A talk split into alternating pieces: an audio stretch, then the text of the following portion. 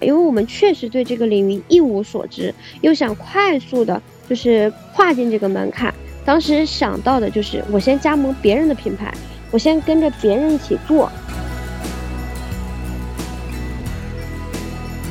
你的店员哪怕只有四五个人，但是他是一个江湖。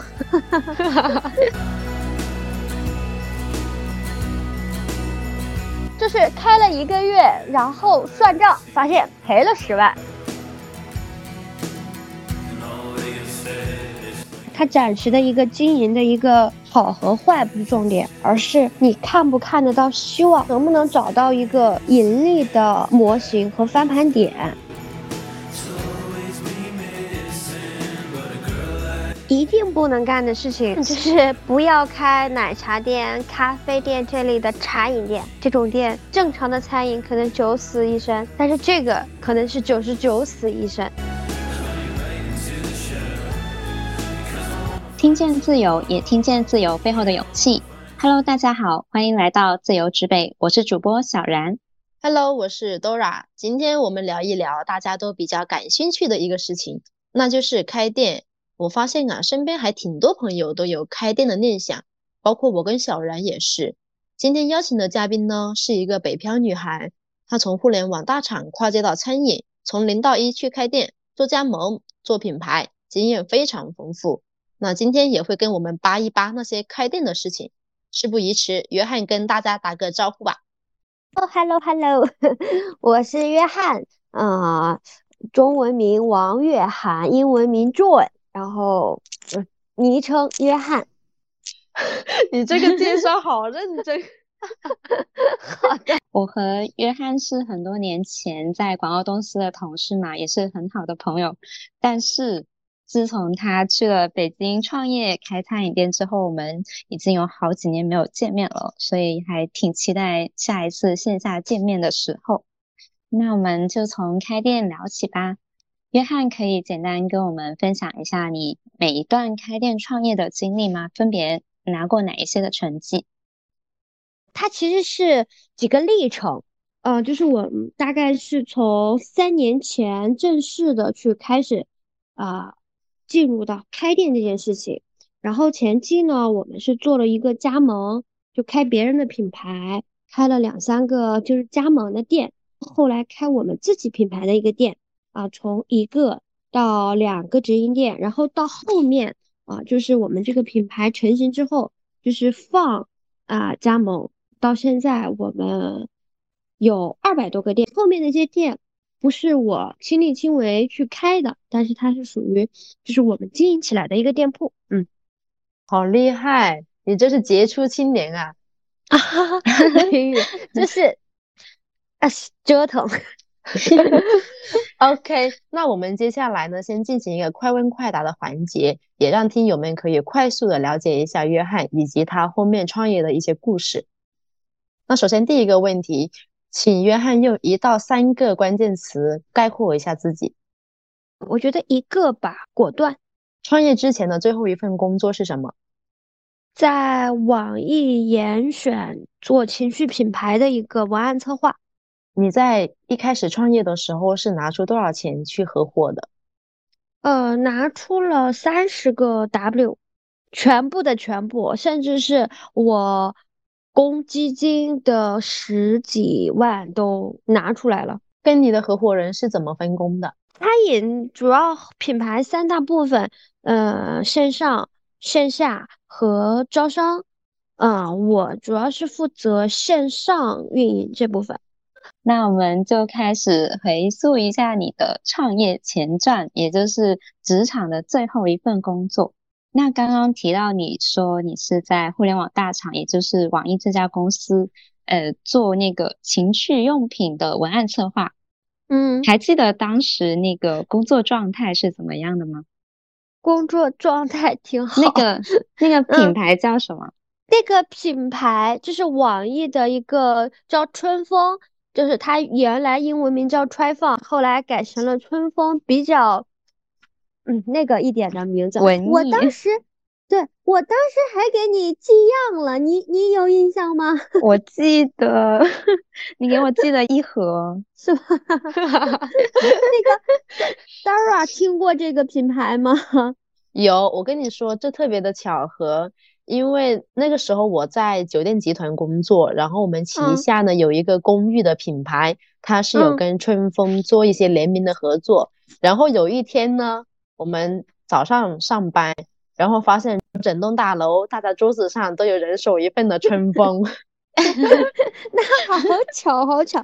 我那个时候因为我后面做他的一个呃文案策划兼那个品牌的那块儿嘛，当时会去室友就是呃做很多异业合作，当时是我是很清晰的记得我们有找酒店品牌合作。春风现在也还做的还挺好的，然后就是更专注于年轻人的呃智能互动类的一个电子产品，现在在往这个方向做。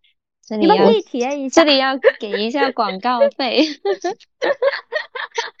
那刚刚你说到这一段的工作状态是比较开心的嘛？那最后是为什么会离开？他开心是开心，但是。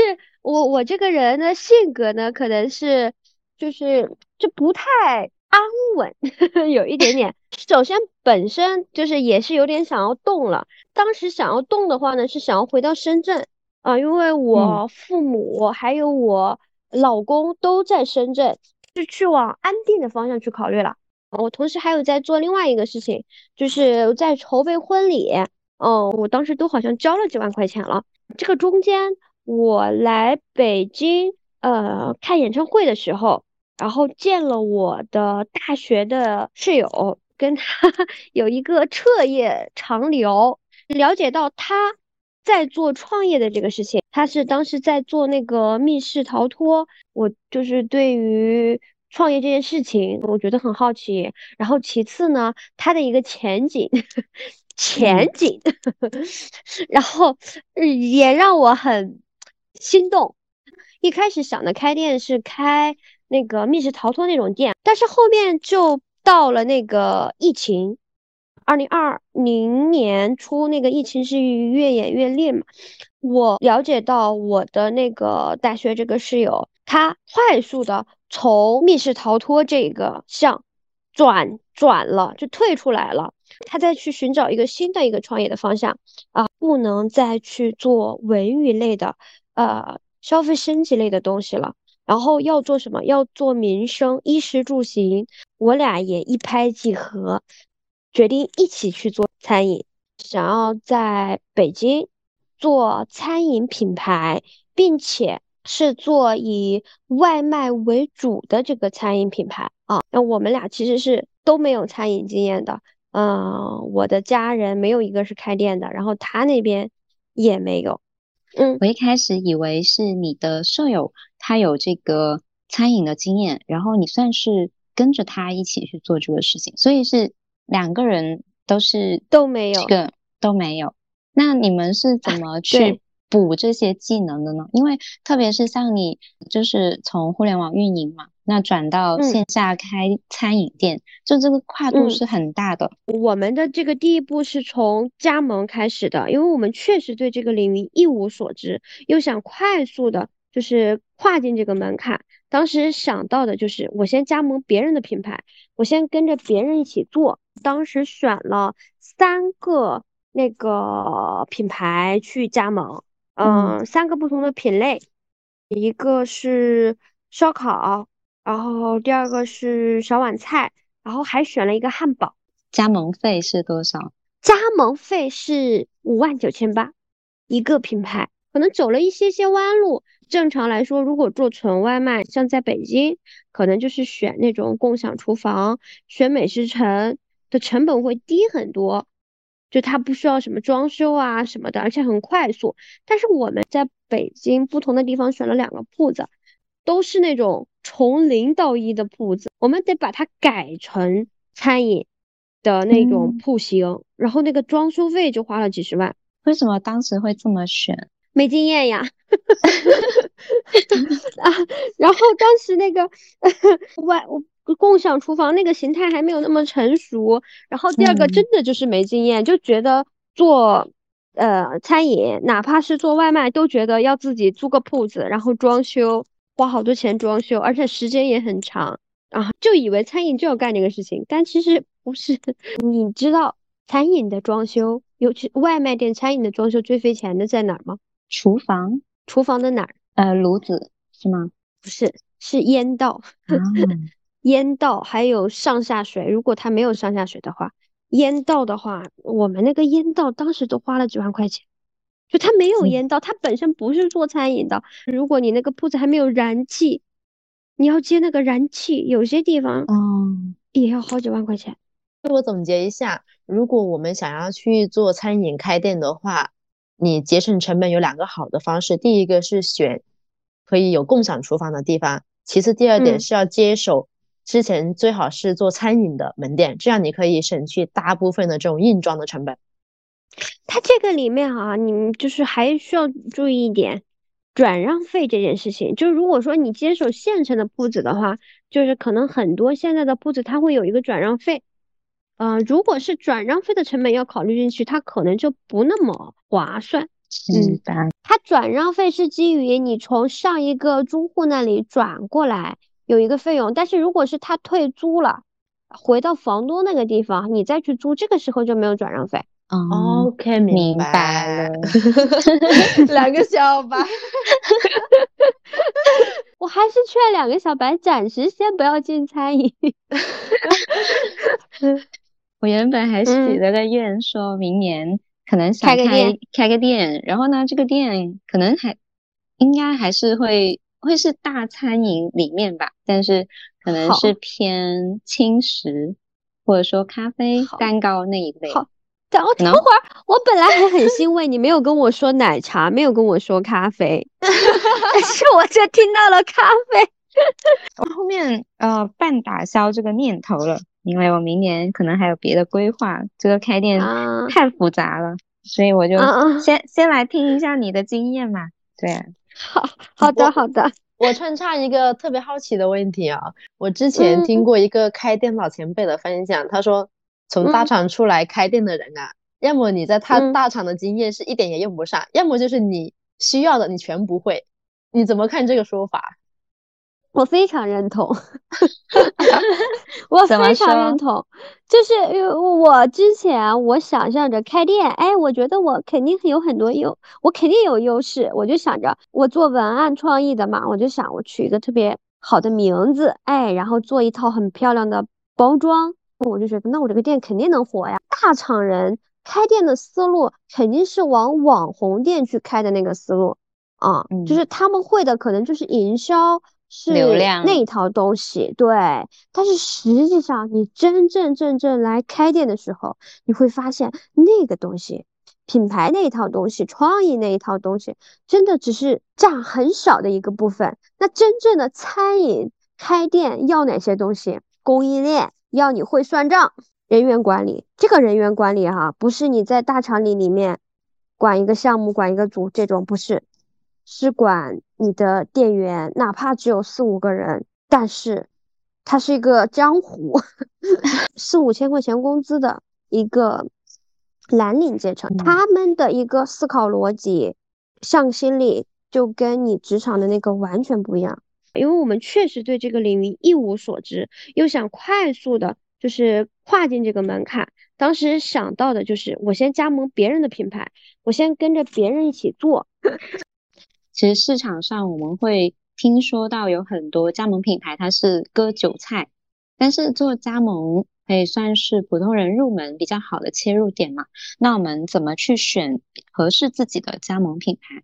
割韭菜就是两个特性，就是第一个特性过度承诺，然后呢，你真正进来之后呢，他给到你的服务和扶持很少，他不能真正的帮助到你。然后第二个呢，他给你的这个项目啊。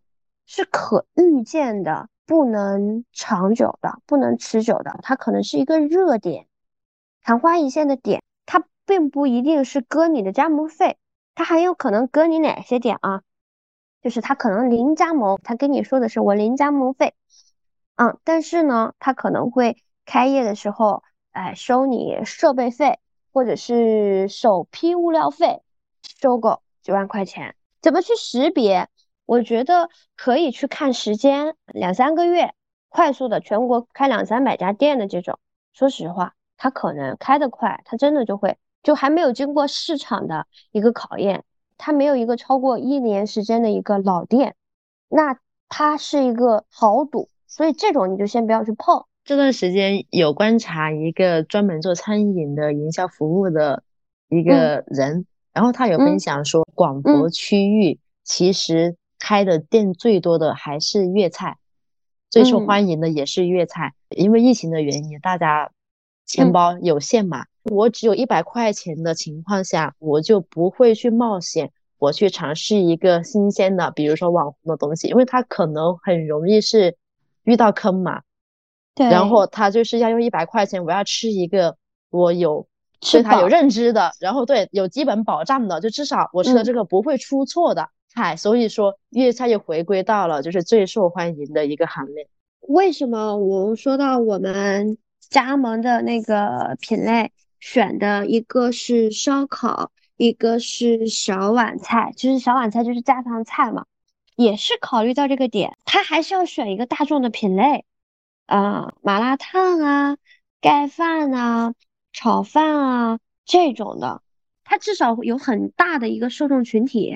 它不会说一窝蜂来又一窝蜂走，它这个至少是比较平稳的、比较可持续发展的一些品类。在加盟的同时，其实你们是在筹备自己的这个餐饮品牌，具体是做了一个怎么样的品牌？我们是做了两个，它 其实是匹配着我们加盟的门店来的。我们自己做了一个串儿的一个品牌，往后一步筹备了小碗菜的品牌。就所以我们的加盟都是都是有目的性的。那个串的品牌是叫什么名字呀？呃，串的品牌是叫串造营。呃，串就是那个烤串的串，然后串造营是用创造营那个去改的，就是叫串造营。我们当时对这个的定位，它还不完全是等于烧烤，我们是呃把烧烤、麻辣烫、炸串三种。的一个品类融到这个创造营这个啊品牌里，我们的一个理念就是叫什么？创造万物，就是万物皆可为串，然后串又可以有不同的形态啊，然后所以我们当时想的是，我同样的食材，我可以把它又用来烫，又用来炸，又用来烧烤。啊，当时是这么想的，就感觉嗯想的还挺好的，很创意人，但是。我开了一个月，我就关掉了，这么快？对，就是开了一个月，然后算账发现赔了十万。就是我们后来去复盘了一下创造营的不成，创创造营的这个失败。呃，虽然哈，我们刚说的那个创造万物，就是三种形态，很理论上是感觉很很行得通，但是对于一个就是线下的一个店型来说。啊啊！尤其我们当时做外卖的一个店型来说，其实是很难实现的。就是烧烤是一个动线，是用的烤炉；麻辣烫是一个动线，是用的是汤锅，是煮汤。然后呢，炸串儿又是一条线，就是用的炸炉。嗯，它又是三种不同的味型吧，很复杂。它需要的一个人工，还有那个面积。哪怕我没多少订单。我也很容易压单，后厨很容易乱啊。首先，它不是一个很顺畅的一个模型。我们当时这个店的单量没有做起来，很清楚的一点就是，我每天的推广的费用占我收入的一半儿，百分之五十，百分之五十，可能我的毛利都没有百分之五十啊。我一天可能我卖两千块钱，我一半儿用来买食材，一半儿用来花推广费，然后我的人工、房租。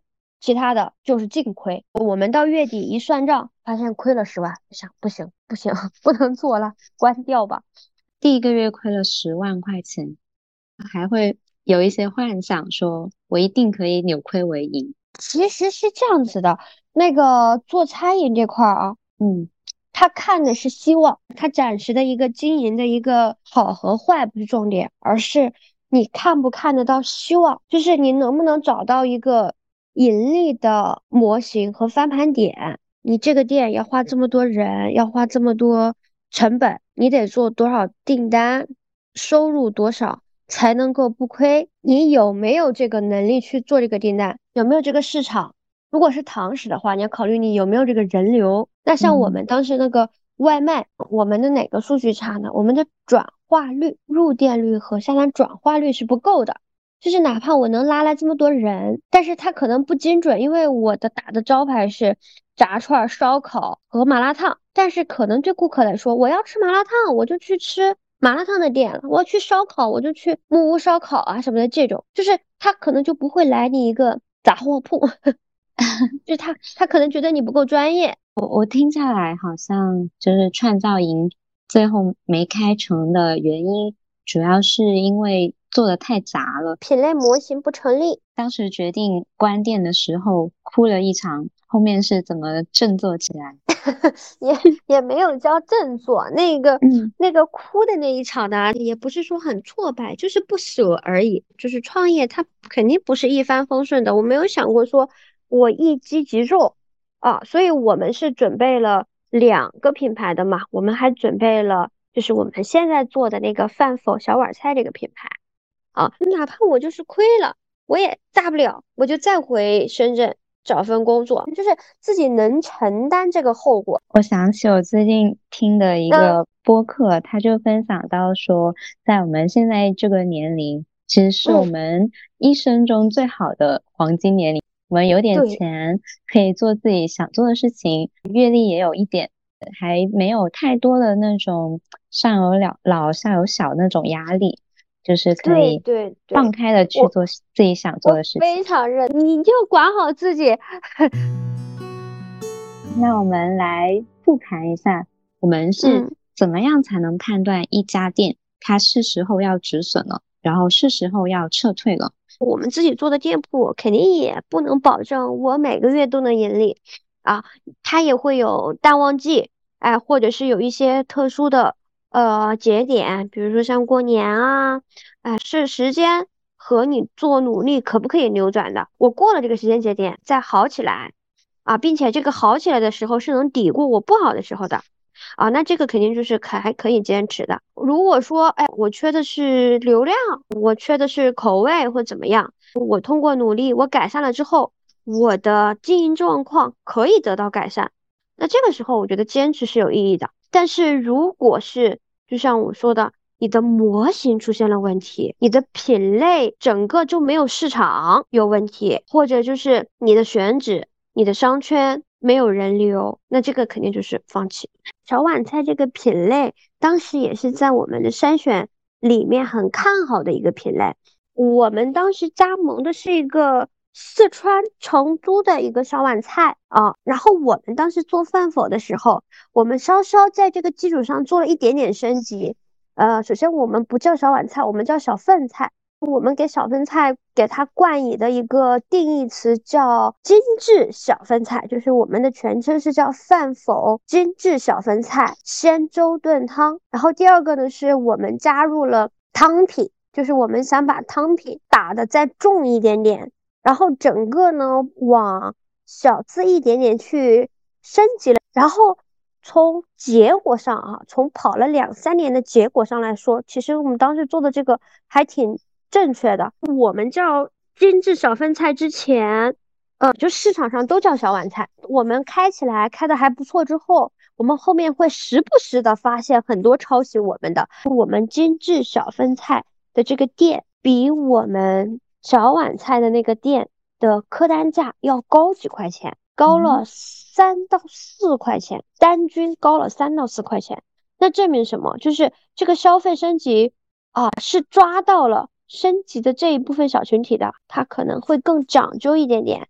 刚刚那个品牌定位是已经讲出来了，那饭否它的客户的目标画像是什么？正常的小碗菜的那个，嗯，男女比例啊，应该是一比一，或者是男的会做多一点点。但是我们的那个顾客群体，女性要比男性要多一点点，就是我们的女顾客可能占了百分之六十。我们觉得啊，就是创始人是女孩，然后我们做的整个设计啊、风格啊，都是那种有点文艺，有一点点日式。早期是有一点点日式文艺，现在是改到有一点点新中式的那种文艺，就不像是我说的市场上现在其他的那几个小碗菜品牌，他们是会比较火爆的那种。所以我们吸引到的顾客呢，女生会多一点点。客单价高的会多一点点，白领层级会多，会很多。我记得你们的菜名也是挺文艺的。我早期我自己取的，就是什么番茄炒蛋、落日余晖、干煸豆角儿，后面是青青子衿，白米饭叫什么白驹过隙。但是，但后来这个事情我们现在没有坚持下来 啊？为什么？哇，还挺有意思。它这些有意思啊，它不足以形成你的转化。我可能在做餐饮的名字上，我还是要更多的去刺激食欲。我可能说小炒黄牛肉，我后面加一个良田喜事，它不如我叫十八秒爆炒，就是很有食欲，然后瞄准转化来。对，嗯，最开始有提到就是饭否现在全国有两百多家门店嘛。然后还记不记得第一家加盟店的一些故事、一些细节？就投了多少钱，怎么回本，怎么签的第一个加盟商啊？有特别清楚。我们饭否的第一个店是，就是我们直营的那个店是，呃，二零二零年的十一月份开的。然后呢，我们当时自己开的。就一下子就爆起来了。那个时候我记得高的时候是做到了一天四百四十单，一万多块钱的一个收入。我们的那个商圈是头部的那个单量了，相当于是最高的那个单量了，就一下子就给我们做起来了信心嘛。我们自己的店差不多稳定的时候，我们就是去考虑要走加盟的这个路子了。当时我们其实是没有招商这块儿，就是我们其实创业啊。来说做这个连锁加盟来说，到现在我觉得最大的那个难关其实是招商这块，是把店放出去这块。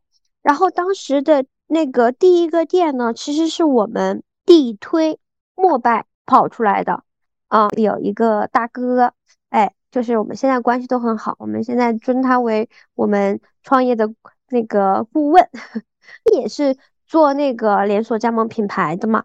他给我们的建议就是招商从地推开始，啊，地推就是餐饮的那种地推的，就是我找县城的一些店铺，然后进去跟他们沟通，哎，要不要去换一个项目？然后我俩都尊称自己为社恐嘛，但是当时在那个大哥的逼迫下和带领下，然后就去做地推这个事情，然后运气非常非常好，我现在回想起来。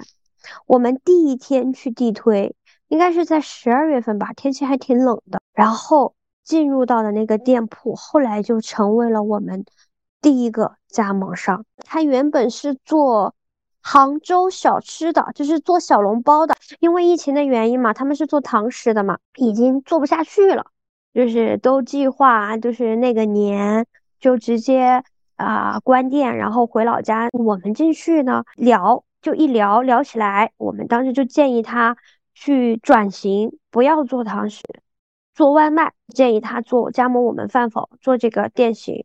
然后男老板也是很有魄力的。我们总共前后用了三天的时间，啊，见了两面。就第一面是我们去他店铺店里去聊，第二面是带他到我们当时开的那个第一个直营店里去看，然后两面。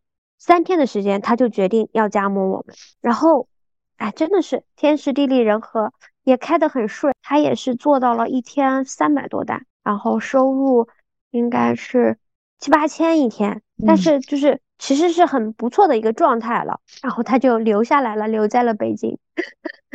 你刚才有跟我们分享到，你第一家饭否的店一天是有达到四百多单，你们稳定了以后才考虑去做加盟。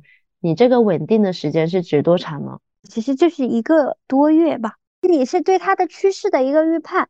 外卖的话，可能会看曝光、入店、下下单转化，还有复购，就是老客占比，就留客的能力。就是我们基于这些数据的判断，它是一个成功的模型。既然挺能赚钱的，为什么你们自己不多开几家呢？开店很累，说实话啊，开店真的很消耗精力，很多东西是需要亲力亲为的。呃，比如说像我们最早期的时候，我们半夜两三点钟，哎，刚好还下着雨，蔬菜批发市场去找到就是最性价比高的货源。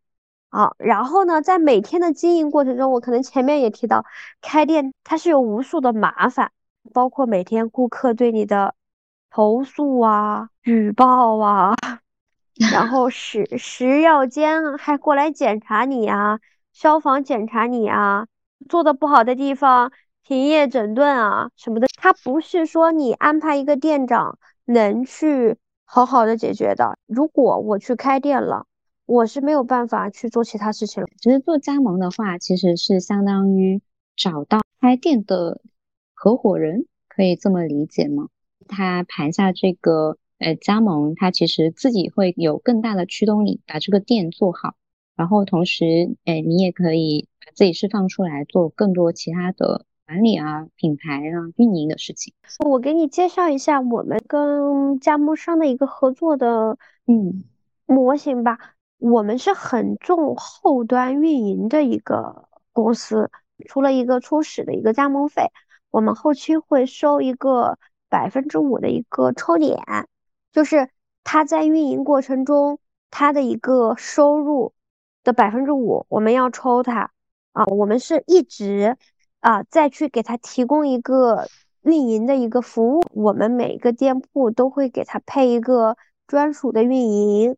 哎，会每天比较频繁的去跟这个老板或者是店里的管管事儿的去做一个频繁的沟通，其实是后期是一个强绑定的关系。嗯，门店他挣钱了，或者是他的收入高，我们公司抽点的收入才会高。现在的品牌加盟费是多少？我们的报价也是五万九千八，但是会 会会分城市啦。就是也会考虑到说它整体投投资，然后加盟费占比的事情。如果说它的店铺在啊四五六线城市，呃，可能它的整个投资十万以内就能做到的，呃，我们的加盟费也会降低。你刚才在最前面也有聊到说，我们开一家店，然后这个品牌加盟费它有一个比较合理的占比，那你觉得这个合理的？比例是多少呢？我们算投资费用算的是哪些东西啊？加盟费，然后房租，我们一般会算一个押一付三，算四个月。初始的装修费，呃，设备费，然后这些属于投资。第一个月的什么人工啊什么的，这些就不算投资。我们的加盟费大概在百分之三十以内，我觉得是。还 OK 的，是合理的，这个也可以作为我们大众去参考的一个标准吗？现在市场上有很多新的加盟合作的模型，就是它不只是说加盟费这种的模型，啊，他们可能是用联营的模式，就像我昨天去健身的那个公司和加盟商共同出资，公司出百分之六十，加盟商出百分之四十，但是它的收益。也按照这个比例去分。饭否的单店的收入范围大概是怎么样的？呃，因为它不同的商圈和城市，它可能差异很大。一些四五线以下的城市，啊，像我们的阜新啊、巴彦淖尔啊，就那些你可能没听过名字的一些小县城，他可能一天就收入三千块钱，但是他是能够挣钱的。就是他一个月可能是能够挣两三万块钱的，但是呢，你比如说像北京啊、上海呀这样的一个地方，他一天如果是收入五千块钱，他可能挣的就跟我刚刚说的一天三千块钱的挣的一样多啊，因为他成本低是吧？对，它的各项成本都低。一年平均下来存活率大概是多少？我们在去年的时候去算的，我们前两年的一个呃存活率还能在百分之八十五往上。但是到今年的话，我们今年可能会掉十个点，就是在百分之七十五了。一百个店，我可能要死二十五个店，确实是会有一点点考验加盟商的经营能力。有没有踩过哪一些坑，或者说遇到过最大的困难挑战是什么？做加盟品牌的话，我觉得还是就是选好赛道是很重要的，尤其是你不是做单店，你是要去做可无限复制的一个店型。你要想做长期性的加盟的一个品牌，你就首先要确实是要有一个立得住的一个模型，然后呢，其次呢是要有一个很强的一个更新迭代变化的一个能力。我现在的这个范否一定一定不是我两年前、三年前的那个范否，一定是不停的去升级、去改变的。但凡我这个改变慢了一步，我就会被淘汰。我们当时加盟的那个品牌，当时在北京三年前的时候是非常好的，到现在它在北京就销失匿迹了，就可能有那么两三个店，但是已经没有它的那个市场了。另外有两三个跟我们同一个时间段进入到这个竞争市场的，当时也是风风火火过的，是我们把它当成我们很强的对手过的。但是现在北京。他们也衰落了，我们的竞争对手其实换了两三茬儿了。你刚刚说到的这些更新迭代的这些能力，可以具体举一些例子吗？最基础的一点，你们应该也能理解的一点，就是嗯，口味菜品口味的研发这个点。再早两年前，我打川香这个概念，我可能能打得透，能打得通，但是到现在。可能我要跟大家去传递的是健康，是营养，同时是均衡膳食。我们的包装是一年四季都在变化的，我每一个季度是不一样的包装。我的研发团队的三个人，他还是很忙碌，很忙碌的，因为他不断要去做新的菜品的口味的一个调试，然后他可能还要适应不同的城市去做这个口味的一个调试。其实就是这些。细节性的东西。那现在饭否呃做到了什么样的规模啊？有什么样比较亮眼的数据可以分享？其实其实没有什么规模，说实话，我们现在算是两百多个店，但是真的在做做那个连锁餐饮这块儿，就是找卡拉米，还有很遥远很遥远的路要走。我们现在的认知也只到了这儿。我很自豪的一个点，总部大本营北京和北方的主战场，我们的小小就是小饭菜这个品类里，我们肯定现在是数数一数二了。就是像北京，我干到了那么多个竞品，现在小碗菜在北京肯定第一品牌就是饭否了。哇！当然，但是我们要走到全国还有很多路要走，就是我们下一步的目标，下一步的难关是全国。现在你们加盟的这些。加盟商他们更加多是在大城市，还是说在四五线城市呢？前两年的话，可能是在一二线，但是今年开始的话，下沉市场我们在增多。哦，我现在觉得哈，你在一个小县城，稍稍有一点体量的那种去开，可能你比你在一线、二线、三线去开要好好很多。就是去做品牌，去做加盟。就是我们的一个数据反馈来看的话，就是稍微带点品牌性的东西，品牌的一些运营的思维啊，一些小诀窍啊、小招啊，到大城市场去开，它很容易一下子就爆起来。就是我们好几个店，就是在小城市去开，那个地方可能最就是原本的，我们去之前，它的单量就是三千，就是月售最高的就三千多、四千多，但是我们去。哎，它一下子就能做到五千，它是有信息差在里面的。会不会有一个问题呢？在这种小县城里面，其实大家都有自己的家嘛，可能爹妈都在身边，外卖的需求会很大吗？就是这个就是体量的这个问题嘛。呃，你定位到你的县城，呃，比如说你点开你的美团外卖，你点去美食，按照销量排名，你可以看你这个上你这个城市的顶在哪里。哦。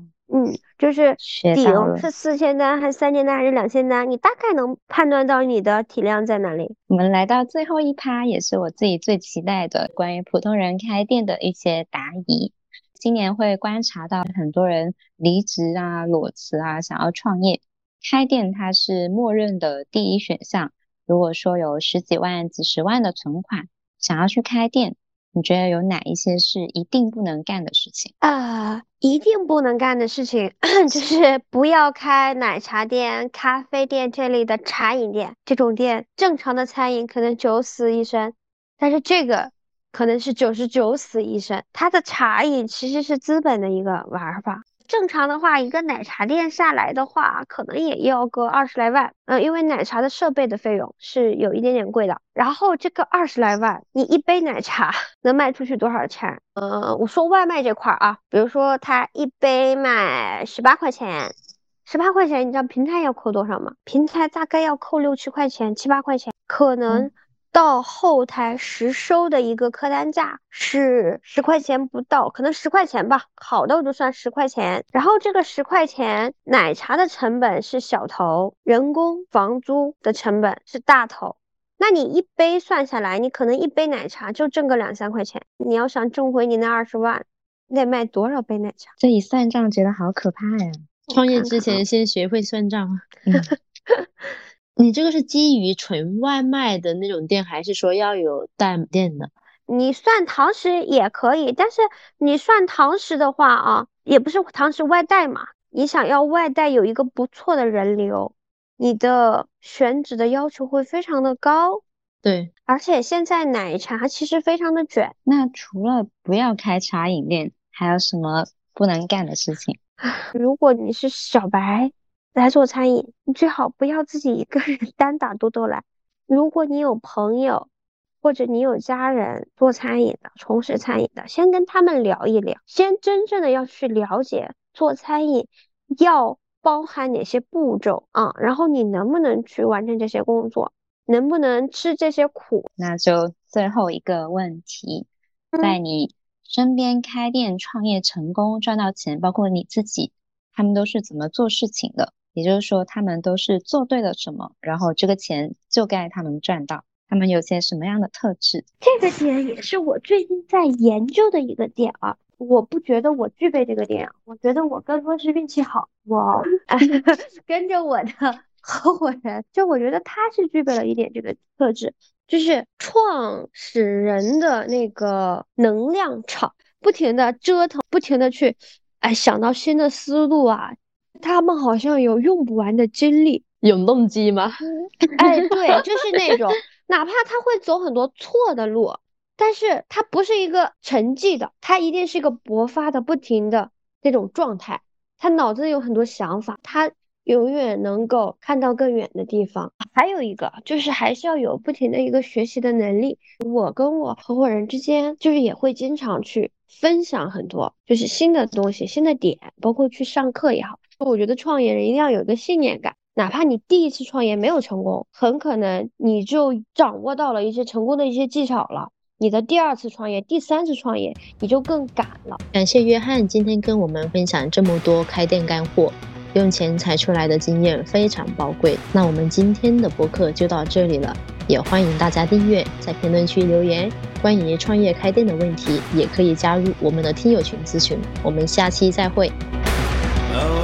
Thinking you're still here. My hands shaking with regret.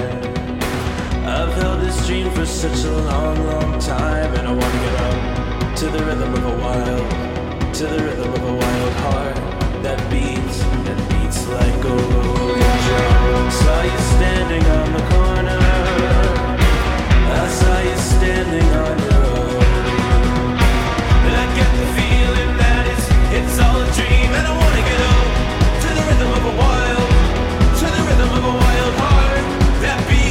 Yeah.